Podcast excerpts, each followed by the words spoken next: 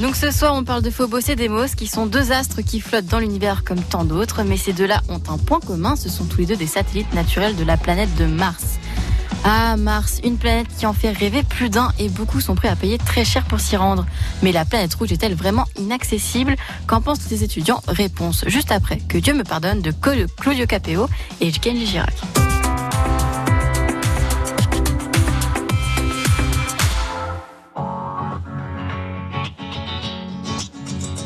Il faudrait être des dieux, il faudrait être fort, comme si mouiller des yeux, c'est pour ceux qui ont tort. Il faudrait danser et cacher sa douleur, être le dernier à pleurer, jamais montrer sa peur. Il faudrait être des rois, il faudrait faire le fier, comme si baisser les bras, c'est pour celui qui perd. Il faudrait cogner et puis bomber la torse, être le premier à crier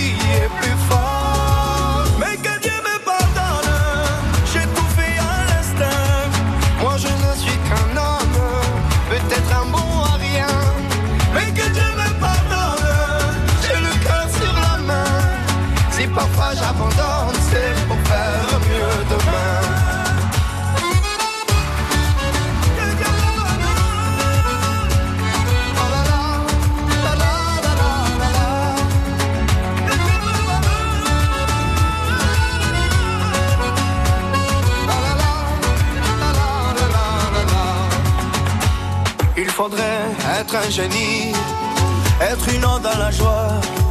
À chaque fois qu'on nous dit, et toi comment tu vas? Il faudrait pousser tous ceux autour de soi, être le premier à crier, regardez-moi.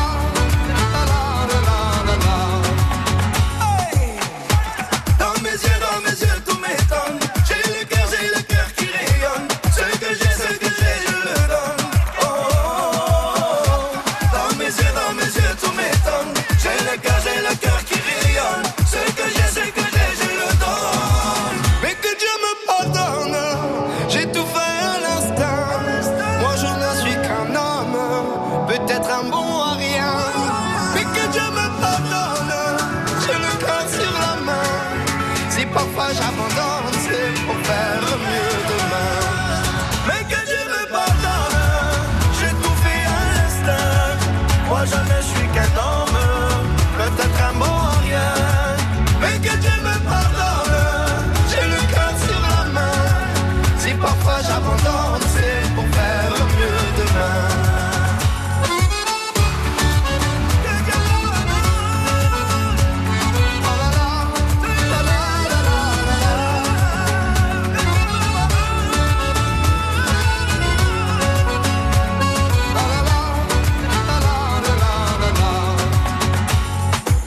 C'était à l'instant Que Dieu me pardonne de Claudio Capeo et Kenji Girac. Il est 18h37 sur France Bleu Mayenne et vous écoutez Planète.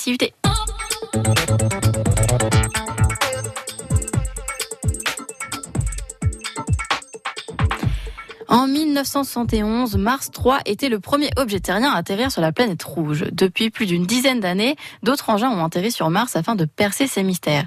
D'après certains mégalomanes milliardaires comme Elon Musk, il serait temps d'y envoyer des hommes. Que pensent les étudiants de Mars et évent- d'un éventuel voyage? Robin Vimon est allé leur poser la question. Que pensez-vous du voyage sur Mars? Pour moi, le voyage sur Mars, euh, c'est vraiment un peu une utopie.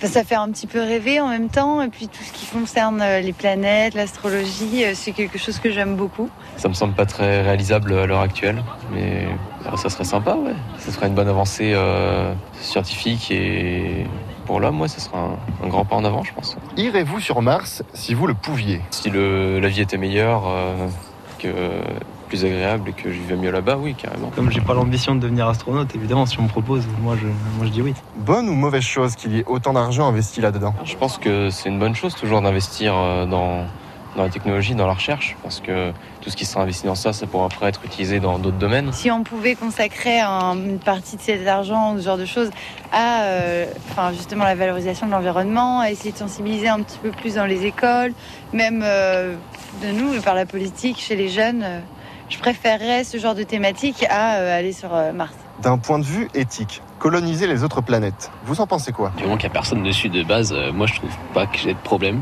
Si on n'arrive même pas déjà à préserver une seule planète, c'est pas en allant coloniser toutes les planètes dans les alentours que ça va arranger les choses. Est-ce que, pour vous, l'avenir de l'humanité se trouve dans l'espace? Je pense qu'il faudrait déjà régler nos problèmes sur Terre avant d'aller euh, coloniser euh, sur d'autres planètes. Si on est né sur Terre, c'est que forcément on, est fait pour être sur Terre. Je pense que l'avenir de l'humanité est d'abord sur la Terre.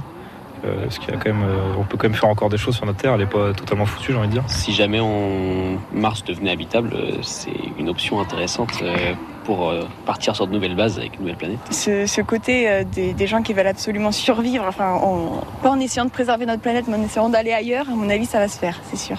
La vie vient de l'espace à l'origine, donc euh, je vois pas ce qui nous enfermerait sur Terre si, si on avait euh, l'opportunité de de- d'en partir. Ça très euh, surnaturel. Mais euh, après, pourquoi pas hein. Ouais, l'espace, ça peut être une conception de la vie. Je pense que ça mettra beaucoup de temps à entrer dans les mœurs, mais euh, ça peut être original, quoi. Et c'est donc en 2033 qu'Elon Musk a annoncé pouvoir annon- envoyer des hommes sur Mars. Seul l'avenir nous le dira, s'il était visionnaire ou simplement fou. Mon cher Hervé, c'était la dernière chronique de Planète IUT. Non. Ah là là. Donc Moi aussi, bah, je n'hésitez suis bah, comme si j'étais sur Mars, moi, ce soir, vous voyez. n'hésitez pas à découvrir ou à redécouvrir nos chroniques sur le site France Bleu Mayenne, rubrique Planète. Très bien. Merci beaucoup.